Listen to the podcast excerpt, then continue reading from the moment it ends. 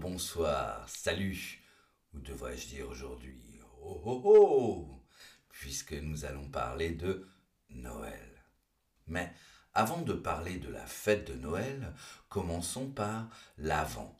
L'Avent qui s'écrit A majuscule V E N T, à ne pas confondre avec avant A V A N T. Hein. Avant, ça vient du latin adventus, qui signifie la venue, l'avènement. C'est une période qui s'ouvre le quatrième dimanche précédant Noël. L'Avent, c'est la période durant laquelle les catholiques se préparent intérieurement à célébrer Noël. Chez nous, on a une couronne de bougies sur la table et on allume une nouvelle bougie chaque dimanche précédant Noël. Il existe aussi un calendrier de l'Avent. La tradition du calendrier de Noël ou calendrier de l'Avent prend sa source en Allemagne au XIXe siècle. Certaines familles protestantes avaient coutume de mettre chaque matin une image pieuse, une image religieuse, au mur. Et cela du premier dimanche de l'Avent, au jour de Noël. Créé par un père de famille pour faire patienter ses enfants. Le premier calendrier de l'Avent avait des petites portes ou des petites fenêtres à ouvrir qui cachaient une image ou un objet. Et cela existe depuis le début du XXe siècle. Maintenant, le calendrier peut être sous de nombreuses formes. Certains sont même numériques. Mais ils ont tous un seul but, celui de faire patienter les enfants jusqu'à Noël. Le 6 novembre, c'est la Saint-Nicolas. Saint-Nicolas, vous connaissez? Non? Saint-Nicolas, c'est Nicolas de Myre qui est né en Asie mineure, c'est-à-dire actuellement au sud-ouest de la Turquie, entre l'an 250 et 270. Il succède à, son oncle et il devient l'évêque de Myre, qu'on écrit M majuscule Y-R-E. Et il serait mort euh, le 6 décembre 329. Et il devint saint car on lui attribue des miracles tout au long de sa vie. Au Xe siècle, une relique, pour être plus précis, une phalange, hein, une partie d'un doigt, de Saint Nicolas a été transportée vers le duché de Lorraine, où une basilique fut érigée en l'honneur de ce saint, et il finit par devenir le saint patron de la Lorraine. Le duché de Lorraine correspond à cette époque à l'est de la France, c'est toujours d'ailleurs la région Lorraine avec la ville de Nancy par exemple. Mais à cette époque, on avait une partie de l'Alsace euh, et de l'Allemagne et même du Luxembourg. C'est d'ailleurs toujours dans ces régions que l'on fête Saint-Nicolas, car c'est une fête qui est célébrée en Belgique, au Luxembourg, en Alsace. Bien sûr, ici, on est sur le podcast de Francaisie, donc je parle principalement des pays de région francophone. Mais c'est une fête qui est célébrée aussi en Allemagne, aux Pays-Bas, mais aussi en Autriche, en Europe centrale comme la Pologne ou la République tchèque. Sans oublier un autre pays en partie francophone, la Suisse. Et à Fribourg, où il est aussi le saint patron, Saint Nicolas défile dans les rues le 6 décembre. Et que fait Saint Nicolas? Dans la nuit du 5 au 6 décembre, le saint passe dans les maisons pour apporter aux enfants sages des friandises, des fruits secs, des pommes, des gâteaux, des bonbons, du chocolat, du pain d'épices et quelquefois de nos jours même des cadeaux faisant concurrence au Père Noël. Attention, hein, je répète que c'est une fête qui n'est pas célébrée dans toute la France, mais on va dire juste dans sa partie nord-est. Et ici, vous allez me dire, mais quel est le point commun entre un évêque né en Turquie, une partie de son doigt conservée en Lorraine et les enfants? Et je vous répondrai la légende. La légende que l'on raconte aux enfants aujourd'hui a plusieurs variantes, mais les grandes lignes sont toujours les mêmes. L'histoire. Trois enfants se perdent par une froide soirée et toquent à la porte d'une maison. Leur ouvre alors un méchant boucher qui leur propose de venir se réchauffer et dormir chez lui. Ce boucher s'appelle en français Pierre le Noir, Peter Schwarz dans la culture germanique, et c'est important par la suite. Mais ce méchant homme veut en fait découper les enfants et les manger. Vous pensez que c'est une légende cruelle? Je vous renvoie à mon podcast Contes et légendes et vous verrez que les légendes sont souvent cruelles et que c'est depuis peu, depuis quelques années, que ces contes et légendes sont plus consensuels et souvent roses, un peu trop d'ailleurs. Mais bref, revenons à Saint Nicolas qui, hasard ou non, passait devant la maison de Pierre le Noir. Il toqua lui aussi à la porte et fut accueilli par le boucher, qui cette fois-ci fondit en larmes et avoua son crime. Saint Nicolas tendit alors trois doigts au-dessus des tonneaux où étaient les enfants. Ces derniers ressuscitèrent ressusciter, c'est-à-dire redevenir vivant après avoir été mort. Et le boucher? Ah, Saint Nicolas le prit à son service et c'est le personnage, le personnage méchant qui accompagne Saint Nicolas et qui donne soit des coups de fouet, du charbon ou encore des pommes de terre aux enfants qui n'ont pas été sages. Peter Schwarz chez les germanophones, Hans Trapp en Alsace. Et en France, le père Fouettard. Le père Fouettard du fait qu'il donne des coups de fouet. Vous savez, le fouet, c'est cet instrument, cette arme avec une lanière de cuir qui sert, ou plutôt servait, à donner des coups à distance à un animal, comme un cheval qui tirait une calèche. Mais quittons cette légende et dirigeons-nous vers Noël.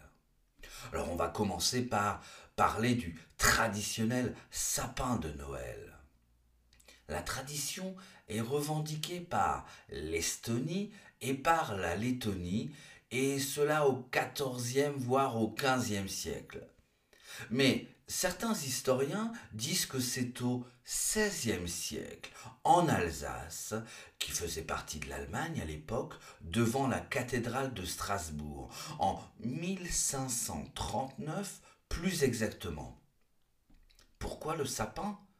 Parce que c'est un arbre qui reste vert toute l'année. Certains disent qu'il fait référence à l'arbre paradis, symbole du Jardin d'Éden. Et depuis quand on décore le sapin avec des boules, des guirlandes? Ben, Certains disent que c'est Martin Luther, le fondateur du protestantisme, qui en aurait eu l'idée en se promenant dans une forêt pendant une nuit particulièrement étoilée. L'idée aurait été reprise par la reine britannique Victoria, qui en 1848 aurait introduit ce premier sapin dans la famille royale britannique. Les journalistes de l'époque auraient exporté cette idée dans le monde entier. Et c'est comme cela que le sapin devenu symbole de Noël. On va continuer par le personnage principal, le Père Noël. Ce personnage toujours de rouge vêtu, avec une grande barbe blanche et une hotte, hein, une hotte sur le dos. Une hotte, c'est une sorte de panier, euh, souvent en osier, en osier. Vous savez, l'osier, c'est la, la plante qui sert à, à tresser des paniers, enfin les, paniers à, l'ancienne. Vous, vous, ne le savez peut-être pas, mais le Père Noël n'a pas toujours été habillé de rouge. Certaines personnes prétendent que c'est grâce ou à cause de Coca-Cola. Mais cela serait oublier Saint Nicolas. Quoi encore Saint Nicolas Oui, car je ne vous l'ai pas dit, mais Saint Nicolas, qui était représenté avec sa mitre, son chapeau d'évêque, toujours avec une crosse d'évêque, une sorte de bâton, une grande barbe blanche, hein, vu son âge, et avec une cape de couleur rouge. Attendez, vous êtes perdu Oui, je parle bien de Saint Nicolas. Mais il ressemble beaucoup au Père Noël. Eh oui, vous avez raison, car ce sont les Hollandais qui ont immigré en Amérique et qui vont apporter la légende de celui qu'ils appellent Sinterklaas et qui va se transformer en Santa Claus. Bien sûr, cette transformation ne va pas se passer du jour au lendemain, comme on dit, c'est-à-dire rapidement.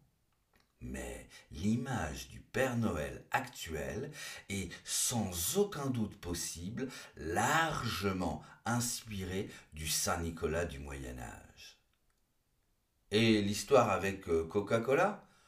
Juste une histoire de marketing dans les années 1930, mais qui va avoir une énorme influence puisque c'est plus ou moins sous cette forme un vieillard aux joues rouges, bedonnant avec un bon ventre, vêtu d'un costume rouge et blanc, à l'allure plutôt sympathique.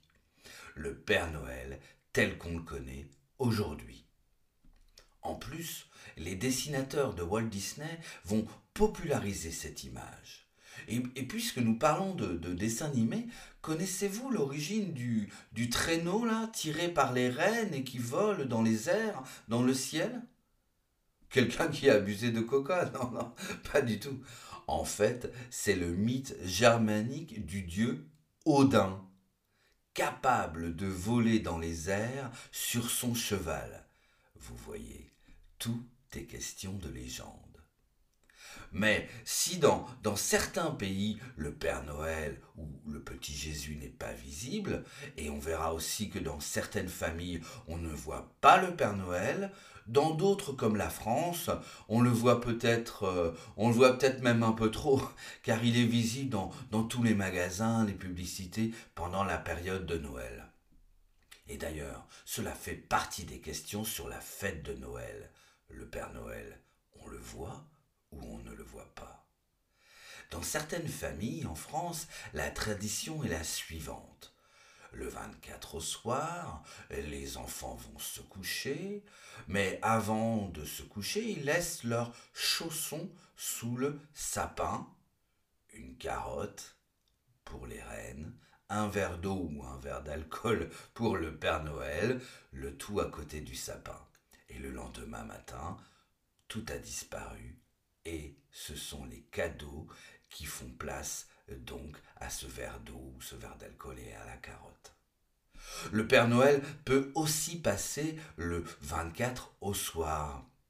On occupe alors les enfants loin du sapin en chantant une chanson de Noël, par exemple la chanson de Tino Rossi, Petit Papa Noël, et hop, à la fin, les enfants peuvent découvrir les cadeaux sous le sapin.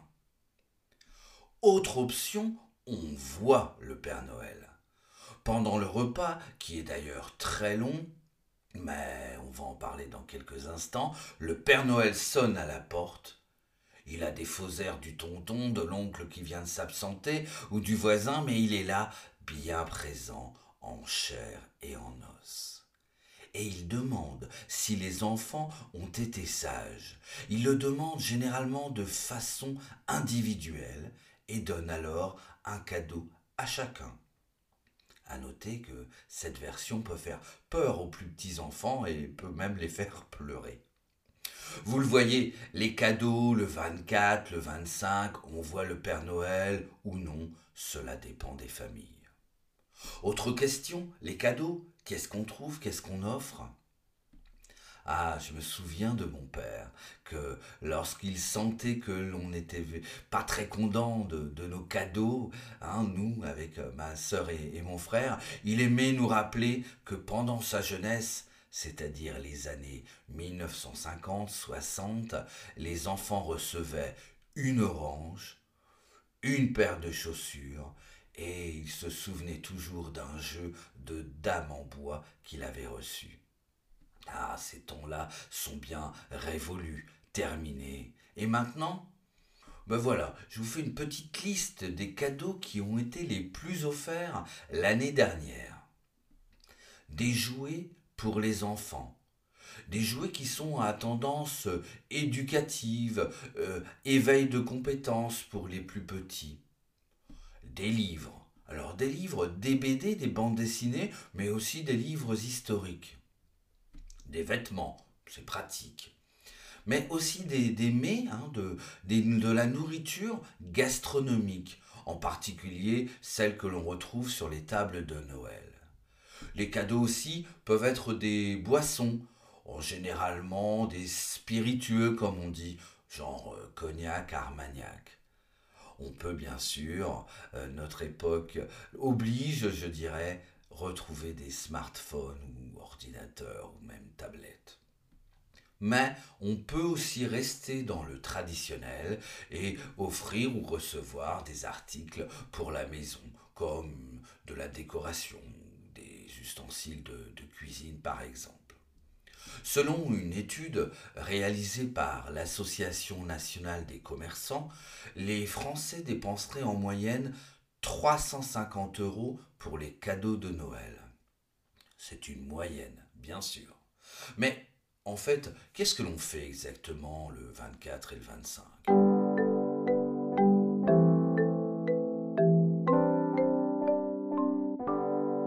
Premièrement, le 24, c'est le réveillon de Noël. Généralement, la famille se réunit autour d'un repas et les catholiques vont à la messe de minuit.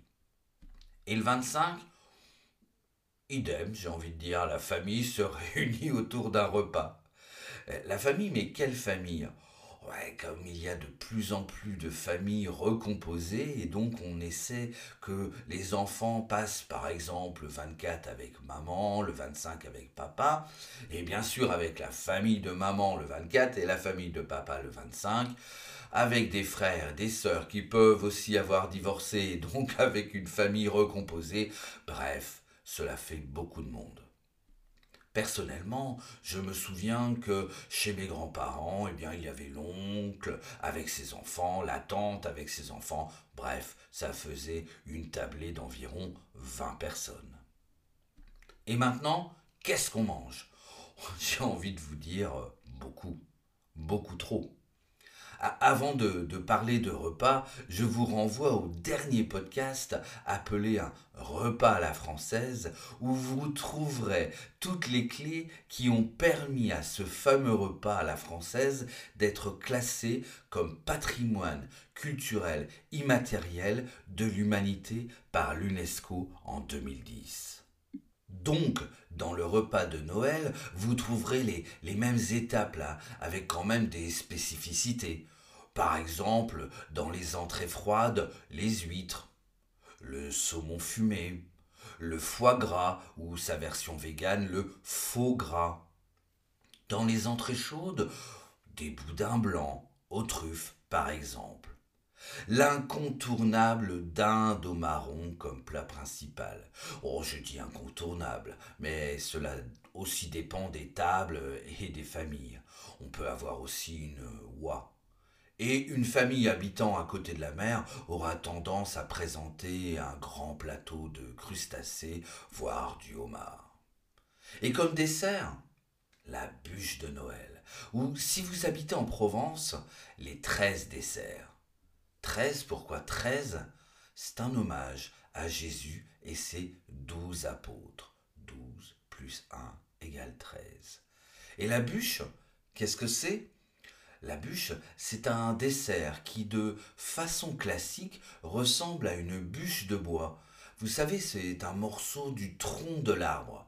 D'ailleurs, sur la bûche classique, vous pouvez retrouver des éléments de décoration qui vont vous faire penser à la nature, à la forêt. Et pourquoi? L'origine de la bûche, le dessert, vient de la bûche en bois. puisque Noël, le 25 décembre, n'est pas très éloigné du solstice d'hiver, qui est le 21 ou le 22 décembre. Et puisque le solstice d'hiver est le jour le plus court de l'année, ou la nuit la plus longue, comme vous voulez, il y a longtemps, on avait l'habitude de mettre une grosse bûche de bois, un rondin de bois dans la cheminée pour que le feu protège des mauvais esprits de la nuit.